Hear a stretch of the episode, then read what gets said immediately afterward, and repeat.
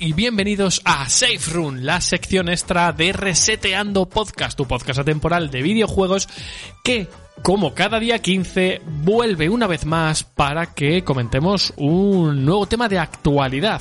Esta vez, como veis, eh, soy Luis y estoy acompañado de Juanma. Muy buenas, ¿qué tal?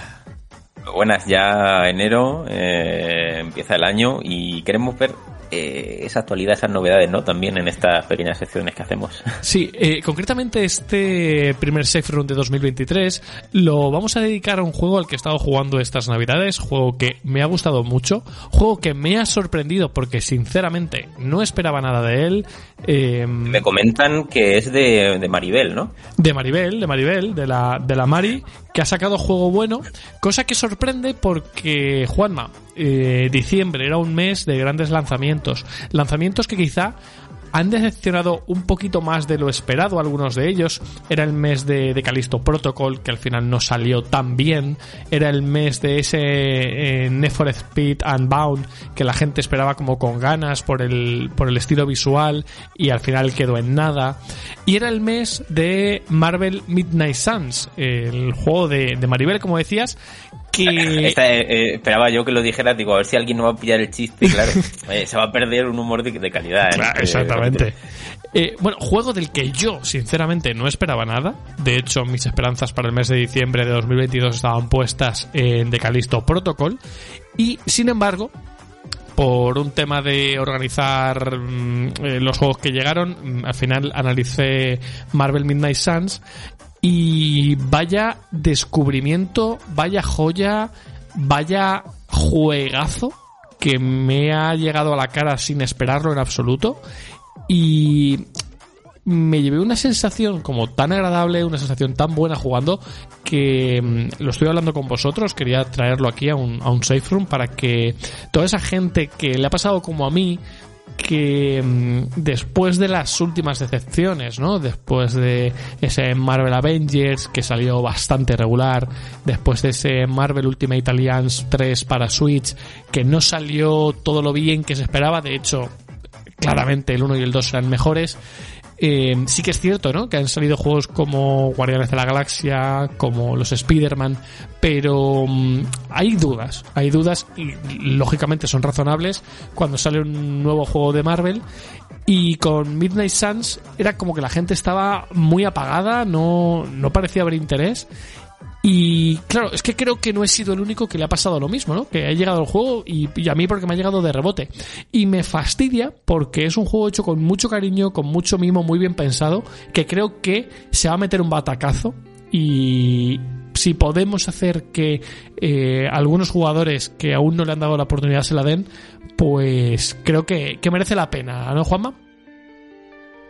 Pues yo, mmm, la verdad es que ni lo conocía, voy a ser franco, ni lo conocía siquiera y me enteré a raíz de, de ti. He estado ojeando un poquito por internet y tal, pero bueno, tampoco me he querido hacer mucho spoiler, por llamarlo de alguna manera. Digo, a ver qué me cuenta, qué me cuenta Luis. Pero ya, con lo que hablaste, me dio interés.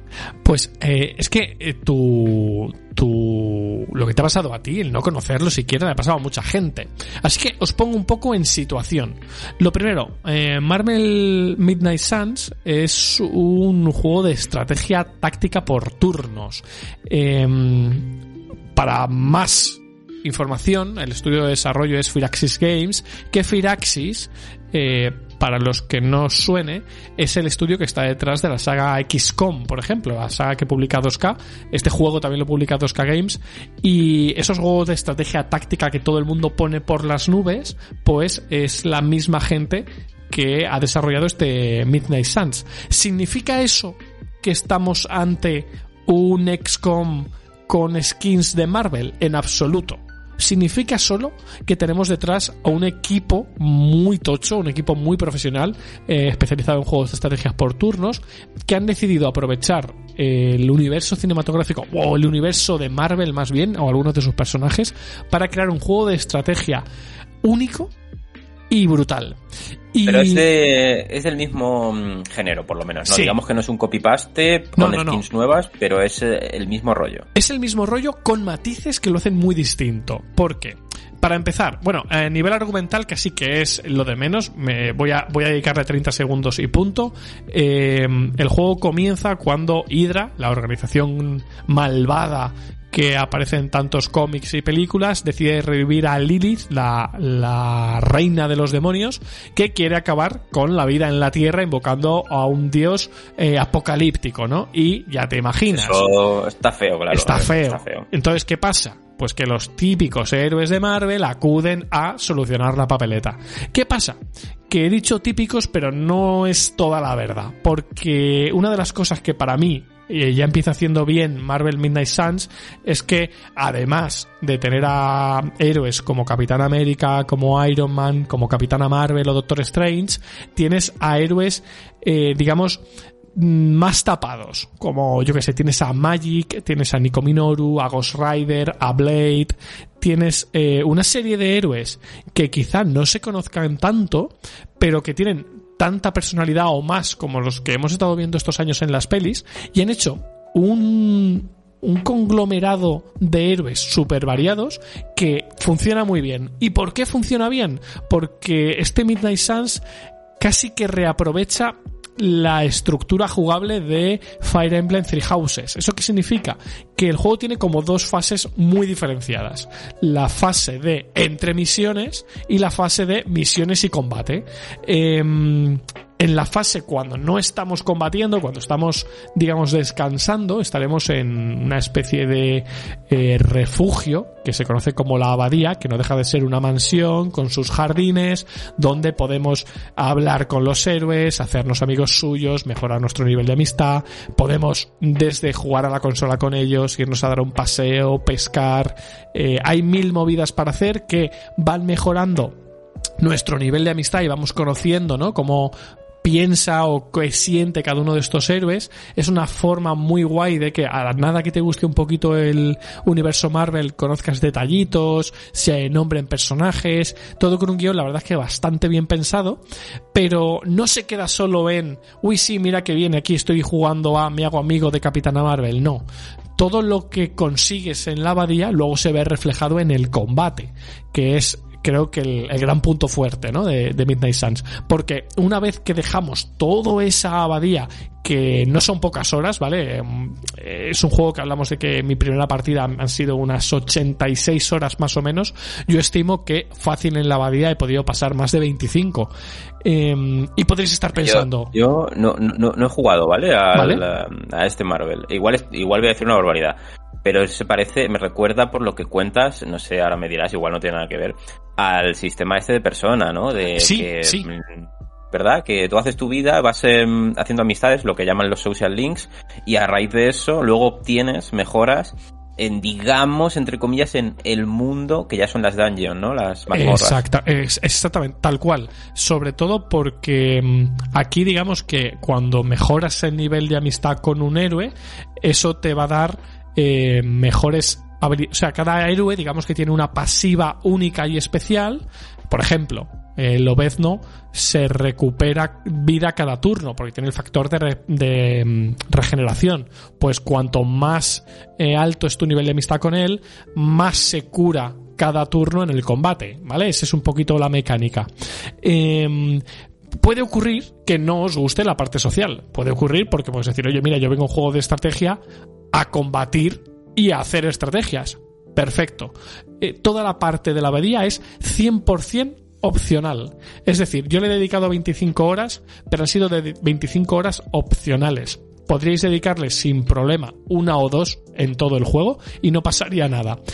Bueno, a ver, pasaría que os perderíais conversaciones, os perderíais secuencias, os perderíais el trasfondo de los personajes que tiene lugar ahí, pero si queréis solo la parte de combate está y esa es la única que es realmente obligatoria. ¿Por qué? Cuando vamos al combate, Juanma, que es lo guay, hay una cosa que me gusta mucho.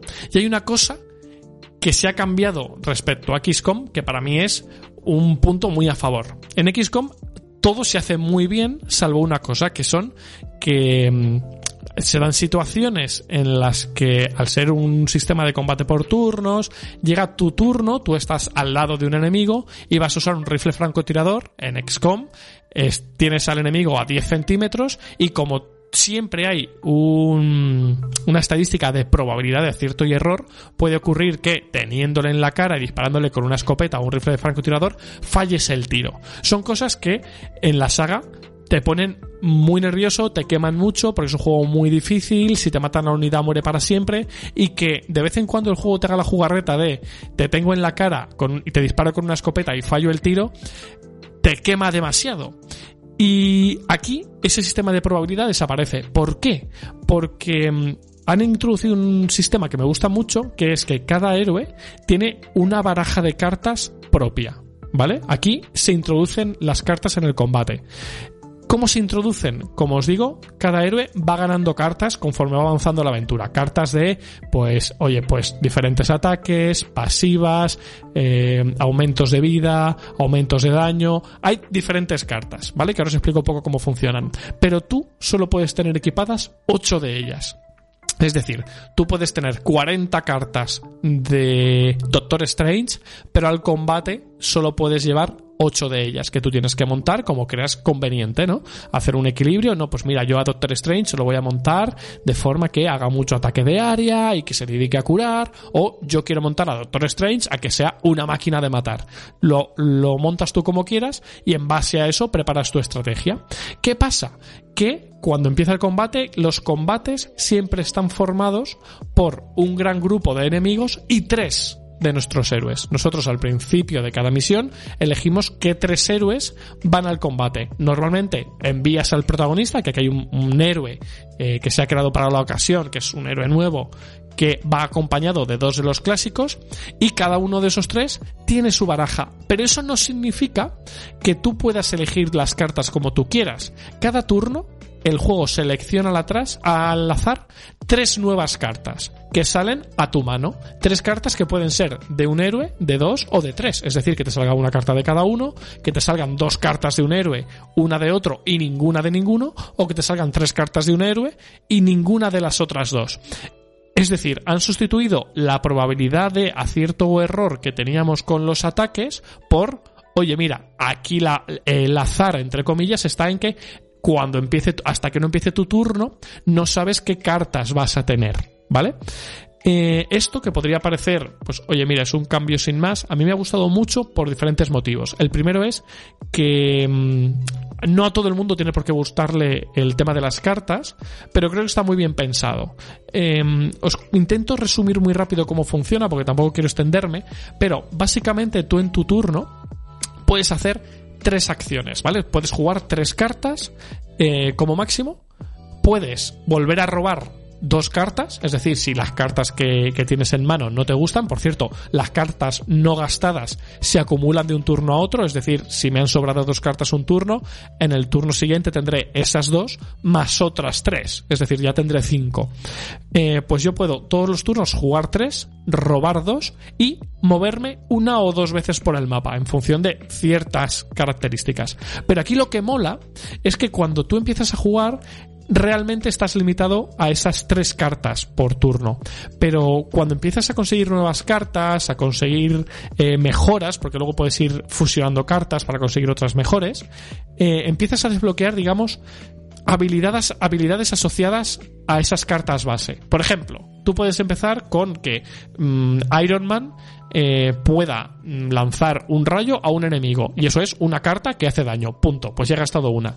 Vale. Luego lo que puedes conseguir es una carta, o sea, esa misma carta de daño, pero que tenga el rasgo rapidez. La rapidez que significa que si con esa carta matas a un enemigo, digamos que recuperas la jugada. Es decir, ya no juegas tres cartas, ya jugarías cuatro. Porque esa jugada con esa carta de rapidez que has gastado en atacar y matar a ese enemigo, te recupera la jugada. Y eso entonces empieza a ser la base de una serie de combos impresionantes que, van escalando una barbaridad. Porque luego tienes eh, rasgos como el de marca, que el de marca es que, pues, marcas literalmente a una serie de enemigos que estén en el mapa y todos los que eh, sean abatidos en un solo turno, pues te recuperan jugadas también. Puedes provocar a los enemigos para que luego ataquen todos a un héroe en concreto y si ese héroe recibe X cantidad de daño en el siguiente turno vas a tener o más cartas en mano o más cartas para jugar. Es decir, se van desbloqueando una serie de características que hacen que lo que puede empezar como una jugada muy básica, si sabes muy bien cómo eh, jugar las cartas en el orden correcto, cómo aprovechar los combos, cómo enlazar ataques, de repente te das cuenta que en un solo turno has jugado 7, 8 cartas y lo que podía parecer que ibas a hacer, macho, me voy a cargar a un enemigo y voy a dañar a otro. De repente te cargas a 4, dañas a otros 2 por cierto, que haya cartas no significa que estemos ante un juego de cartas. Todo lo que se ve es un escenario en 3D donde los enemigos y los héroes se van moviendo, hay objetos destruibles, puedes reventar barriles, el típico barril rojo para causar una explosión que haga daño de área, todo eso está tal cual, ¿vale? Lo único es que los ataques son estas cartas. Hasta aquí, ¿todo claro, Juanma? Sí, la verdad es que el cambio este que comentas, mm, no lo he jugado, ya he dicho, ¿vale? Pero me gusta en el sentido de que mantiene el RNG de alguna manera, que es lo que hace que, mm, que no sea tan predecible, que eso siempre se busca en este tipo de juegos, pero a la vez eh, como que mete bastante estrategia extra, ¿no? Por lo menos sobre el papel. Sí, eh, y es que eh, os estoy contando un poquito la base, porque luego hay un... Os tengo que hablar sí o sí de el sistema de heroísmo.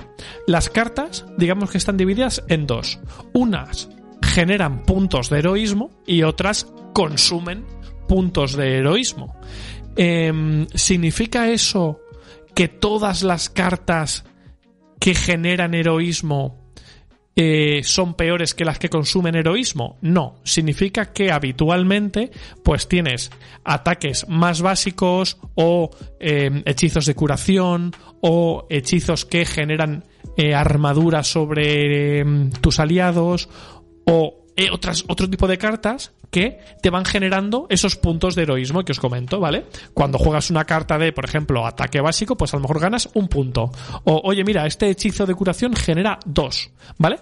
Pues luego, todos esos puntos que vais almacenando y que se guardan turno a turno, podéis consumirlos en usar cartas más tochas que generalmente hacen mucho más daño o son más definitivas. Eh, en cada uno de los héroes. Digamos que habitualmente un, eh, de las ocho cartas activas que os comentaba antes, cinco cartas de un héroe suelen generar energía y tres suelen consumirlo, para que os hagáis una idea, ¿vale? Todo eso se va mezclando porque al final tienes cartas de los tres héroes y tienes que montarte tu estrategia. A lo mejor por ejemplo, el juego te invita a que personajes como Nico Minoru, que es una maga, eh, sea una heroína centrada en hechizos, en defensas de área, ataques de área, que generan mucho heroísmo para que personajes como Blade o Capitana Marvel, que es una máquina de matar, eh, se dediquen a gastar todo el heroísmo que generan otros héroes. Entonces, las sinergias entre los propios héroes entran en escena cuando las cartas te invitan a ello. Por ejemplo, Blade tiene unas como Blade es un cazavampiros, su habilidad mm, más habitual asociada a sus cartas es el robo de vida, es que literalmente les muerde el cuello, les, les, les saca la sangre para recuperar vida y hacer que los enemigos cada turno vayan perdiendo vida. Vale, pues esas cartas consumen mucho heroísmo, pero es que Nico Minoru hace ataques, hechizos de área que generan heroísmo y que si combinas con, oye, mira, este ataque de área es el doble de efectivo sobre eh, enemigos que tengan sangrado, es decir, que tengan robo de vida porque héroes como Blade antes les han atacado. Es decir, ya los propios sistemas de juego, las propias cartas, las barajas de cada héroe están pensadas no solo para funcionar bien independientemente, sino para generar sinergias entre diferentes héroes y decir, oye, pues mira, esta batalla me voy a llevar a, yo que sé, me voy a llevar a Hulk que es una máquina de matar, pero es que me voy a llevar a Blade, que es muy rápido, me va a permitir recuperar vida, con esa vida puedo curar a Hulk para que no me lo maten, etcétera, etcétera. Entonces, em, todos estos mecanismos que yo os cuento se van metiendo de forma orgánica a lo largo de las primeras horas de juego y lo que cuando llevas una hora parece un juego muy sencillo, de repente vas metiendo capa sobre capa sobre capa y te encuentras ante un sistema jugable muy, muy, muy, muy, muy sólido, muy bien pensado, que, que encaja a la perfección unas piezas con otras y sobre todo muy personalizable, porque ya no es solo que puedas personalizar e ir consiguiendo nuevas cartas para tus héroes, sino que la propia dificultad del juego, hay, si no me equivoco, 12 niveles de dificultad. Eh, desde el más básico hasta el nivel experto, ¿no? En los que mm, va aumentando la vida de los héroes, o sea, de los villanos, reduces tu propia vitalidad, eh, el daño de los enemigos aumenta, eh, hay ciertas penalizaciones en el combate. Tú puedes ir, según vas em, ganando experiencia, según vas puntuando bien en las misiones, desbloqueas nuevos niveles de dificultad para que si de verdad quieres un reto complicado, eh, estés ante un juego prácticamente imposible. Yo he probado a jugar en el nivel de dificultad 8 sobre 12 y completar una misión de las sencillas es prácticamente imposible. Em, para que os hagáis una idea, tardé más de cuatro horas en completar una misión de las, en teoría, entre comillas, sencillas, de ese nivel de dificultad 8, cuando ya tenía mis cartas muy mejoradas. Imaginaos si me hubiera dado por seguir subiendo la dificultad. Eh, te plantarías en un juego muy, muy, muy, muy, muy complicado, pero en el que tú no sientes que, mm, que el juego sea injusto, sino que tú podrías haberlo hecho un poquito mejor, que creo que es otra cosa muy importante cuando hablamos de juegos de estrategia por turnos. Entonces, yo siempre he tenido la sensación de que el juego funciona muy bien y, y, es algo que no esperaba cuando se anunció en su momento, ni cuando vi los trailers, ni cuando he visto gameplays. Pero cuando te pones a jugar, descubres que hay muchísimo potencial, que es un juego muy bien pensado y me da, por eso os digo, ahora que, que sabéis un poquito cómo funciona, me da mucha pena que vaya a pasar desapercibido. Pues, eh, Juana, a no ser que mm, tú quieras añadir alguna cosita, no sé si te he convencido, si no, pero prácticamente os he contado todo lo que os podía contar. ¿Me lo has vendido? Muy bien, eso desde luego, me ha venido muy bien. Y además parece, a ver, el problema es que yo no soy mucho de este género, pero tiene pinta de, mm, de ser eh, incluso, lo que más me preocupaba a mí es que al final estás haciendo un... Pero bueno, es que ya lo he explicado. Lo que, el tema es que cuando haces un juego basado en, pero con una licencia muy llamativa, se suele... Eh, casualizar, lo voy a llamar, eh, hacer mucho más yo pensaba que iba a ser así, ¿eh? Mm, entonces, cuando, cuando has comentado sobre todo lo de que tienes estos diferentes em, tipos de, de, de, numeración para la dificultad y demás, parece que también a los más curtidos en el género les puede ofrecer cositas. Entonces, eso me parece muy, muy positivo. Me lo has vendido muy bien, Luis. Pues con eso nos vamos a quedar. Eh, de verdad, si tenéis la oportunidad, el juego está disponible en PC, en Xbox eh, y en PlayStation. La verdad es que no sé si hay versión de Switch, os diría de, primeras que no. Pero si tenéis la oportunidad de jugarlo y os gusta la estrategia por turnos, obviamente, eh, dadle una oportunidad porque os va a gustar muchísimo. Y con eso nos vamos a despedir de este Safe Room, pero antes de hacerlo, Juanma, ¿dónde pueden escucharnos? nos pueden escuchar siempre, siempre, siempre. Subimos todo a iBox, por supuesto. Y después también como alternativa tenéis Spotify, iTunes, Google Podcast, eh, cualquier plataforma de podcast. Casi seguro que estamos eh, también por ahí. También cabe mencionar que estamos en Twitter como arroba eh, reseteando barra baja cast podéis buscarnos o poniendo también el buscador Reseteando Podcast, seguro que nos encontráis. Y por último, todos nuestros capítulos, tanto los usuales como estos más chiquitines, como en el que nos encontramos ahora, están en nuestra nueva página web, eh, que cada vez es menos nueva. Sí. ya, ya van pasando unos mesecitas. Entonces, www.reseteandopodcast.com, repito, www.reseteandopodcast.com. Pues ahora sí, nos despedimos hasta el próximo día 1. Hasta pronto. Hasta luego.